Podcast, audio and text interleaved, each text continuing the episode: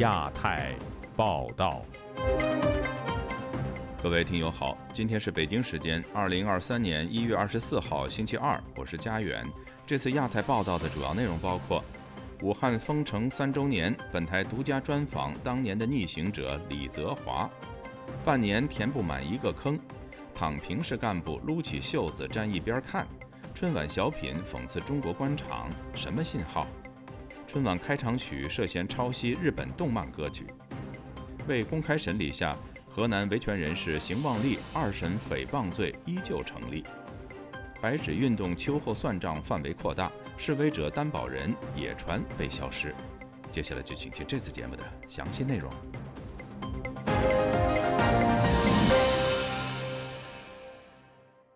一月二十三号是武汉封城三周年。这场席卷全球的瘟疫，至今已经造成六百多万人死亡，累计超过六亿人确诊。许多人的世界因为疫情终止，也有许多人的人生因此有了大的转折。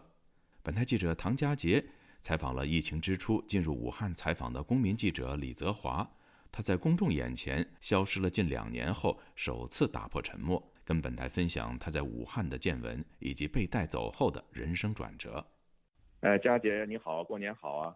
新春愉快，佳媛。哎，我们在这个武汉封城周年纪念这一天呢，呃，自亚洲电台呢推出了专访李泽华的一个纪录片以及文字音频的报道。佳杰，那么当初你是怎么注意到李泽华的呢？对我，我记得当时是二零二零年的二月，跟现在一样，都是这个过农历新年的气氛哦。当时整个编辑台都在苦恼要怎么报道一个这个未知的在远方的武汉的新冠病毒，因为信息是被中国官方整个紧紧控制着嘛。呃，我当时在网上搜索的时候，就看到李泽华在武汉现场制作的第一手的记录。他自己拿着摄影机到武汉的社区啊、火葬场啊拍的这些画面都很珍贵。我查了一下，发现他才二十五岁，而且还是央视的主持人。出于好奇，我当时就试图着联系他。第一时间，其实李泽华是拒绝受访的，他担心受到关注会不安全。嗯，那么李泽华做的这些事呢，其实跟当时在武汉现场的，比如像呃陈秋实啊、方斌呐、张展呐这些公民记者。基本上是类似的，对吧？其实呢，到目前为止，张展呢还被关在狱中，呃，方斌呢已经音信全无。那么李泽华是怎么回顾他在武汉看到的这些情景呢？对你你说的没错，当时几位比较受瞩目的公民记者都消失了。呃，这次专访也是李泽华在被带走两年多以后第一次回到公众视野以前。我我们可以来听一段他是怎么回顾在武汉的记忆的。对，当时封城之后，其实我就已经在。准备去了，有一种感觉，就是最害怕的可能并不是病毒，而是一种就是悠悠的恐惧。那那种感觉是很难描述的。但是有时候会觉得，就是到底在害怕什么呢？我觉得是挺悲剧的。就是作为一个年轻人，我们应该担心的可能是怎么去干一些实事儿，而不是说去担心我们被所谓的那些权利，对吧？或者被规则制定者、被集权威慑、恐惧。啊，如果我没记错的话呢，那个李泽华当时是在直播中呃被公安带走的，是不是？对，当时他是正准备跑到武汉的病毒所想要拍摄，结果就被公安盯上了。那他回到住所以后就开启了直播，这也是他当时会引起很大关注的原因之一。李泽华告诉我，直播是他当下认为可以保全自己的一个方式。我们来听听他的说法。因为我知道，只要我的影响力足够大。对于一个对吧，想要呃伤害我的这样的集权，这样的一个制衡就会更大。你看现在对吧，风起云涌的白纸运动，年轻人们或者说我们说青年有理想的青年，一定要学会在这样的一种肃杀环境当中的苟活。虽然这是一种很悲剧的事实，因为最可笑的是什么？我干什么了？没干什么，我们都没干什么。你就比如说现在大家举张白纸怎么了，对吧？我觉得很可笑的就是。他们或者规则制定者，你在怕什么呢？呃，那李泽华被带走以后又遭遇了什么呢？那他现在是不是安全了呢？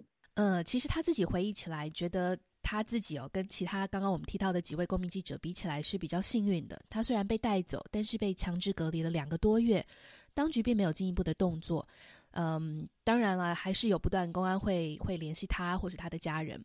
不过他在一年多前顺利到了美国，现在正在纽约上州的一所大学念计算机科学的专业。哇，计算机科学专业，我记得他好像是念传媒的，不是吗？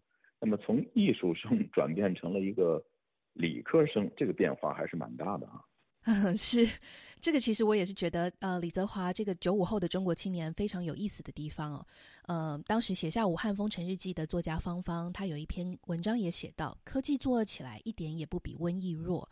李泽华这个人生的转变，转而学习计算机科学、人工智能，跟芳芳的体悟很相似。我们来听听李泽华他是怎么解释这个人生的大转变的。因为我相信，目前的这种专制集权。或者说信息集权、数字集权，它是由技术带来的。那么由技术带来的问题，也许只有技术本身才能解决。如果一个集权在使用这样的技术在控制人民，那么人民想要反诉它，甚至甚至我连认识对手的机会都没有。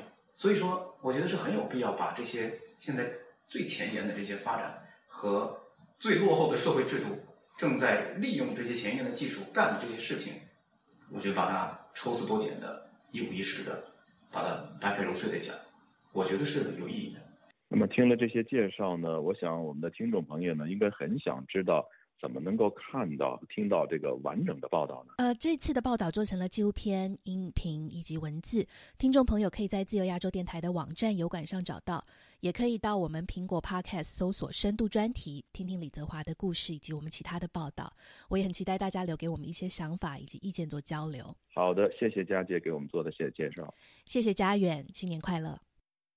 已经连续播出四十一年的春晚，在兔年除夕夜再次登场。不少观众注意到，今年春晚似乎淡化了政治性，有些让人意外。但其中以讽刺官僚主义、名为“坑”的小品节目引起诸多揣测，甚至有人认为节目里有句台词是在讽刺习近平。历年以歌颂中国政府为基调的春晚，真的在转调吗？以下是本台记者王允的报道。小品坑可能是今年春晚最受关注的语言类节目了，不但社媒上对此有连篇累牍的评论，甚至连中共党的机关都对此做出了回应。节目播出后，中国共产党中央纪委网站很快在春节当天刊发了一篇评论：“不能让躺平式干部再坑人了。”称节目当中的主要角色郝主任是一个躺平式干部，并指出这种干部的社会危害性显而易见。他们不但贻误了党和国家事业发展，损害了民生福祉，也伤害了百姓的心。但独立时评人、前凤凰网十大最有影响力名博之一的蔡胜坤在推特上评论说：“真正伤害百姓的绝不是躺平式干部，而是跟风式干部。”蔡胜坤在接受本台记者采访时表示：“以下为同事配音：跟风式干部比躺平式干部更坏。长达一年的清零，各级领导为了政治站位，不惜一切代价封城封路，人人搞核酸，导致很多企业倒闭破产。”很多家庭和个人没有收入，难以维持正常生活。无独有偶，有网友联想到了1999年央视春晚上赵本山主演的另一个小品《三鞭子》，其中也讲述了路上有坑、干部推责的相似故事。推友豆瓣俄主日报发帖说：“二十七年，两代喜剧人填不平一个坑，好话说尽，坏事做绝，是他们一直以来的优良传统。”在另一面，不少观众在网上议论，这届春晚似乎是多年来政治浓度最低的一届，其中提到习近平和中国共产党的次数都较以往大为减少。化名康丽书的网友在接受本台记者采访时说：“以下为同事配音。可以想见，既然三年大国抗疫已经成了需要翻篇的不正确的集体记忆，那么办一届脱离现实、脱离政治的春晚就成了当局最高现实的选择。”十一月底在成都参加了白纸运动的 J 先生也感觉今年春晚包括舞蹈、武术和魔术等节目也降低了政治色彩。J 先生过节期间回到了老家，他说今年看春晚其实是偶然，主要是陪着家里的老人说话，多数时候只是把春晚的节目开着当做背景音乐。和 J 先生态度相似的观众在网上大有人在。春晚在除夕夜仅仅是背景音。也有很多人是完全拒绝看春晚。身在山东青岛农村的管小燕告诉本台，今年春节期间家里的电视干脆就没有开。跟了那么多人，我们都是应该是很难过的，都是嗯，在这样这么大张旗鼓的庆祝，哎，感觉就是不是人做的。管小燕过去四年一直在为家里被强拆的两套房产维权，但一直被当地政府打压。其中一年，她还被关押在当地公安局的监管医院中。管小燕在电话里不时啜泣，她感觉自己就像掉进了一个大坑，好像这个弱者都没有没有办法活了。我感觉没，就是很多人都有这种感觉吧，就好像是没无望。自由亚洲电台王允华盛顿报道。中国官媒央视每年的春节联欢晚会备受全国关注，今年的春晚却闹出抄袭风波。外界发现，据称由中国作曲家创作的春晚开场曲旋律与日本一首动漫游戏的歌曲极为相似，并质疑为什么中国大型活动一再以日本为抄袭对象。详情，请听记者高峰的报道。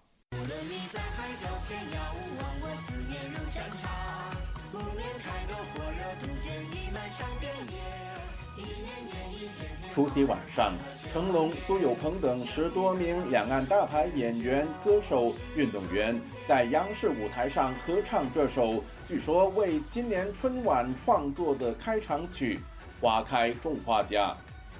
有观众发现这首轻快的歌曲非常耳熟，其后有网友表示，《花开种花家》与日本动漫游戏《超异与公主连接 Redive》的一首片尾曲。无论节奏还是编曲，几乎一模一样。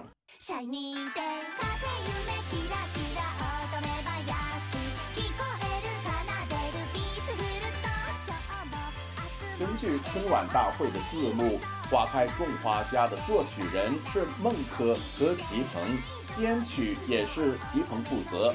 公开资料显示，孟可是中国国家一级作曲家。《琅琊榜》和《甄嬛传》等影视剧的音乐都由他创作，而吉鹏则是青年作曲家，曾参与韩国平昌冬奥会闭幕式《中国八分钟》。但《花开种花家》是否这两人的作品还有待求证。旅居美国的时评人王健认为，在万众瞩目的央视春晚上有歌曲疑似抄袭，并不使人意外。中国在版权的问题上，本身中国就不是很重视啊。我想买你的版权，你告诉我多少钱？央央视没有钱吗？但问题是，是不是这个片头片尾的曲子交给关系户去做了呢？你不知道啊。领导找了一个人，那个人就直接抄一把，是完全有可能啊。你不知道他权力的分布的情况怎么样，你就无法知道在这件事情上谁会被处分，谁会不被不处分。王健认为，关键还在于中国是一个失序的国家，是一个正常的国家。就是说，在普世价值观的指导下，你在行事的时候有一套行事的规则。这个行事的规则叫什么？叫秩序。一个不是正常的国家，你出现的一个基本状况就是失序。你比如说，今年该应该搞春晚吗？当然不应该搞春晚啊！今年上百万个家庭失去了他们的亲人，你要搞一个这样的喜气洋洋的晚会吗？这起风波引起网上热烈讨论，有评论认为中国不愧为抄袭大国，也有人说中国不是讨厌小日本吗？干嘛还抄袭日本歌呢？日本歌曲是亚洲的嘛，比较符合亚洲文化的这种风味嘛，你会发现。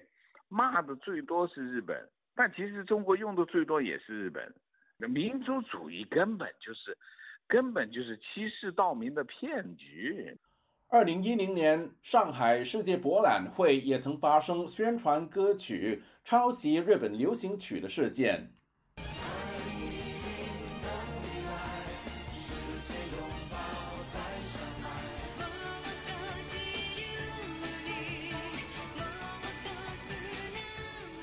事后，上海世博会主办当局公开道歉，并申请该歌曲的使用权，而原创者冈本真叶也表示不再追究。自由亚洲电台记者高峰香港报道。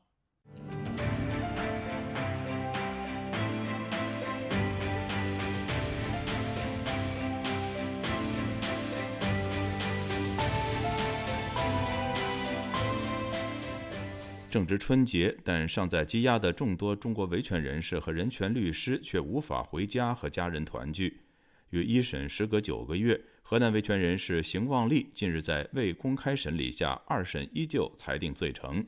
他依法维权，却反遭判处诽谤罪成立。而在狱中服刑的邢旺利，更传出遭人攻击。以下是本台记者经纬的报道。河南西县维权人士邢旺利日前二审在未公开审理的情况下，信阳中级人民法院直接裁定邢旺利诽谤罪成，维持有期徒刑两年十一个月的原判。邢旺利之子邢健质疑证据不足，呼吁检方公平公正。邢旺利常年关注中国人权，曾多次被拘押判刑。一六年，邢旺利在西县看守所拘押期间身负重伤，他认为是公职人员对他的报复，于是邢旺利向中纪委等有关部门多次发函，要求彻查此事。去年三月，邢旺利发出致社会各界人士及网友的公开信，这封信成为了他诽谤罪成的重要证据。去年四月，邢旺利一审中以诽谤罪获刑两年十一个月。邢旺利之子邢健告诉本台，一审中证据明显不足，所有检方证人均未出庭。同时，当局也并未告知家属二审不公开审理的理由。邢健坚持父亲邢旺利是无罪的。他说，发布公开信是行使公民对政府的监督权。这个材料也不是我父亲写的，当时我以我父亲的名义，然后向外界发了一个求助信。就是对我父亲的一种，对我们家庭的这种打击报复。我给当局打电话，然后他们全部都拒接。到目前来讲，侦查阶段办案人员隐藏的很深，他们连这个警察办案的这个人员的这个名字都不告诉家属。邢健透露，去年八月十八日，邢旺利下放信阳监狱，直到今年一月十八日，他的母亲徐金翠才获准探望父亲。目前，邢旺利被关押在河南省信阳市罗山县武家坡信阳监狱旗监区。邢健还告诉记者，在上周的家属会面中，父亲告诉母亲，他在狱中遭到四名囚徒殴打。邢旺利本人及家属猜测，施暴者应是受官员指使。邢健说，邢旺利目前在监狱中被分配到老弱病残队，是因为一九年邢旺利在狱中每日带病做工十几个小时，引发外界广泛关注和强烈批评。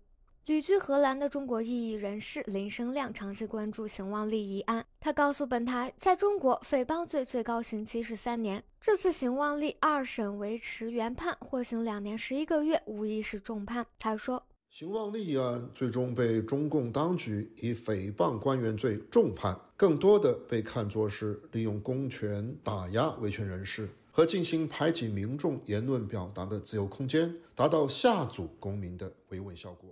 一月二十日，邢健在推特上写道：“我并不想庆祝农历新年，因为我的父亲还在信阳监狱。”这个春节不仅是邢旺利，还有众多被打压的人权捍卫者及维权律师尚在羁押，无法与家人团聚。本台日前报道，曾代理七零九王宇案的律师李玉涵，一七年在辽宁被捕后，羁押已超过五年三个月，但案件至今不予宣判。李玉涵家属表示，他目前身患重病，家属和律师多次提出保外就医申请，但均遭到拒绝。自由亚洲电台记者经纬华盛顿报道。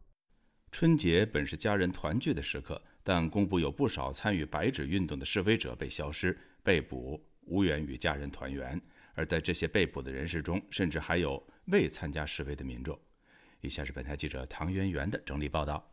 大年初一，维权网公布了一位因白纸运动而被羁押的示威人士个人信息。他的名字是狄登蕊。狄登蕊因为在二零二二年十一月二十七日参与北京亮马桥举白纸行动，在十二月二十二日遭北京警方抓捕。有消息指出，他已因涉嫌寻衅滋事罪批捕。狄登蕊的母亲是在一线抗疫的医生，她没有想过自己善良勇敢的独生女儿会失去自由，而她的姥姥已经有八十六岁高龄，她的亲人今年春节却盼不到狄登蕊能够回家吃团圆饭。除了狄登蕊，没有参与亮马桥白纸行动的李超然，在一月六日开始也失联。维权网指出，李超然此前为白纸运动参与者林倩担保，协助林倩获释。林倩因为参与白纸运动，被北京平谷派出所拘捕后，他因感染新冠，需要有人取保。李超然基于爱心，成了林倩的担保人，并收留她在家中照顾，直至林倩第二次被警方带走。随后，李超然在一月六日起也与亲友失联。维权网指出，李超然可能已遭批捕。本台无法独立核实上述消息。而现居美国的人权工作者杨占清告诉记者，据他所掌握的资讯，包括二度被抓捕前发布视频自白参与白纸运动初衷。中表示，我们不想凭空被消失的曾芷欣以及狄登蕊在内的九人，以因寻衅滋事的罪名遭批捕。另外有十几名亮马桥白纸运动示威者已取保候审，被家人接回家过年。不过，确切获释者名单仍未知。在中国政府的大清算中，目前已知至少有四位中国记者因报道白纸运动而被抓捕，其中两位记者至今仍未获释。对此，国际非政府组织无国界记者发表声明，谴责中国。政府无国界记者东亚办事处执行长艾伟昂表示，北京当局逮捕与监禁四位中国记者，单纯只因为他们出现在示威现场，想报道示威活动。北京的行为令人发指，真实的讯息应该要被如实报道，尽管这些讯息与官方的立场不一致。我们呼吁中国政府释放两位因白纸运动仍被监禁的记者，以及其他被中国关押的记者，并呼吁检方移除对这些记者的起诉。上述斩获自由。取保候审的记者是《新京报》记者杨柳，以及美国芝加哥大学东亚研究中心校友、曾在中国媒体财新任职的独立记者秦子毅。人被关押的则是独立记者李思琪以及人物杂志记者王雪。自由亚洲电台记者唐媛媛，华盛顿报道。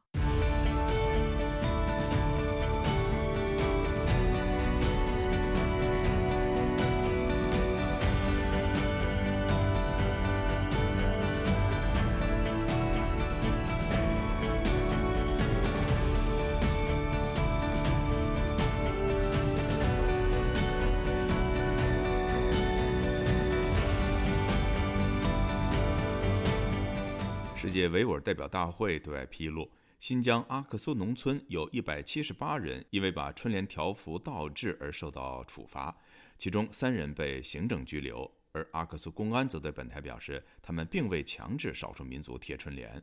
此外，一中国境内的哈萨克族母亲因为担心局势不稳，在除夕夜自己删除了跟境外女儿联系的微信。详情，请听记者古婷的报道。总部位于德国的世界维吾尔代表大会发言人迪里夏提本周日及周一对本台说，在新疆南部阿克苏地区，官员们要求维吾尔族过春节，有不懂汉字的人倒过来贴春联，结果被罚款。从阿克苏地区呢传来的这个信息，说有一百七十八名维吾尔农村的这个家庭因将这个春联呢贴反，遭受呢这个经济性的这个惩罚。啊，同时呢有三人被。呃，行政拘留，当局呢指控他们涉嫌抵触这个呃中国文化。本周一，本台记者致电阿克苏市政府派出所及居民家庭，尝试了解当地情况，但始终无人接听。记者又致电阿克苏公安局一春节值班室，接听电话的公安说没有强行要求居民贴春联。喂，你好。您好，请问阿克苏公安局吗？呃，想问一下，现在是不是呃家家都要贴春联呢？这个我没有强行的要求呀。说少数民族家庭也要强行贴春联呢。你是哪里呀？自由亚洲电台记者想问一下。当对方得知记者所在的媒体后，立即挂断电话。农历正月初一前夕，新疆少数民族地区的汉族官员带着酒、猪肉及带有猪油的年糕访问维吾尔族人。迪里夏提说：“过春节，喝酒，吃腊肉，吃带有猪油的年糕，甚至包括拜神祭祖、去逛庙会，表明自己呢不信教，坚决抵制呢。”当局所指控的所谓的非法宗教。市委会表示，除夕前夕，新疆各地的乡镇官员要求维吾尔族集体唱红歌，感恩中国，感恩共产党，要求村干部带头吃猪肉。在哈萨克族人聚集的新疆北部伊犁等地，哈萨克族人也被要求过汉族人的春节，并禁止与海外的亲友交流。来自新疆已经取得哈萨克斯坦国籍的努尔古力，用哈萨克族语言告诉本台。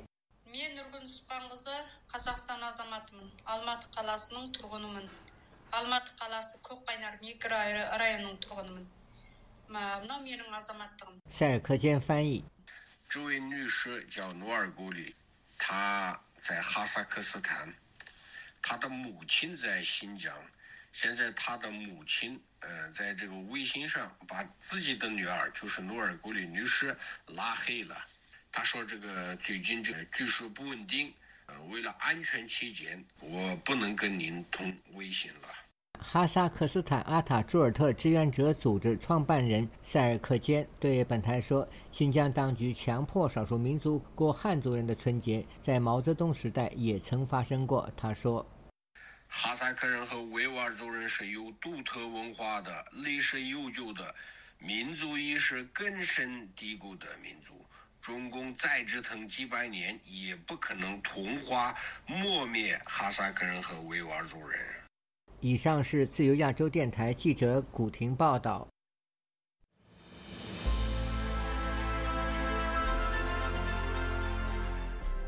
用暗网访问自由亚洲电台，避开老大哥的眼睛。为了协助读者能够安全地获取被中国政府封锁的新闻。自由亚洲电台联手开放科技基金，为公众提供暗网入口。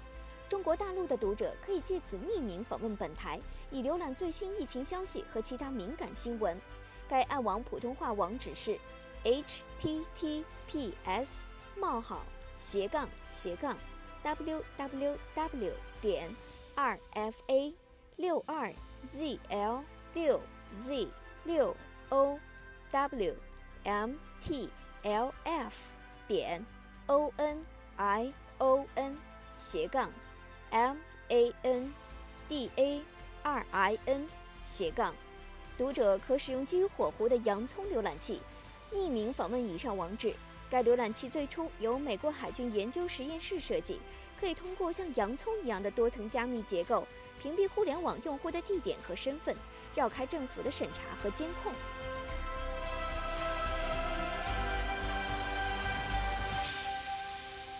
听众朋友，接下来我们再关注几条其他方面的消息。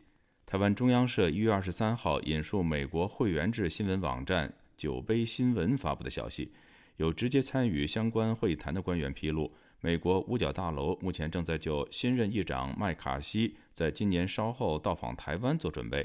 根据拜登政府官员预期，麦卡锡访台的时间将在今年春季。截止到目前，中国驻美使馆尚未就此回应媒体的查询。由于上述消息来源出自会员制网站，本台仍在进一步核实中。据《华尔街日报》一月二十三号引述厄瓜多尔政府相关技术人员证实，耗资二十七亿美元并得到中国资助的科卡科多辛克雷水电站已经出现数千条裂缝，并引发可能崩溃的担忧。据介绍，这座建在活火山附近的水电站项目是厄瓜多尔最大的电力来源。该项目在2016年竣工时，中国领导人习近平曾参与视频连线活动并发表讲话。据维权网发布的消息，位于北京市昌平区沙河镇乌丘园的民办学校日日新学堂近日遭当地政府逼迁。农历新年夜，该校负责人张冬青和老师们在烛光中进行网上直播，呼吁社会关注。日本外相林方正本周一发表外交政策演说，其中涉及美日同盟以及应对中国地区安全挑战等内容，引发舆论关注。印度贸易部官员星期一证实，美国苹果公司希望印度将其产量比例从目前的百分之五到百分之七提高到百分之二十五。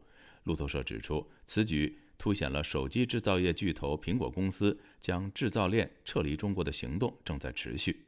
报道说，中国严厉的疫情防控政策以及美中不断加剧的贸易和地缘政治紧张局势，导致了苹果公司决定将其生产链外移的计划。各位听众，这次的亚太报道播送完了，谢谢收听，再会。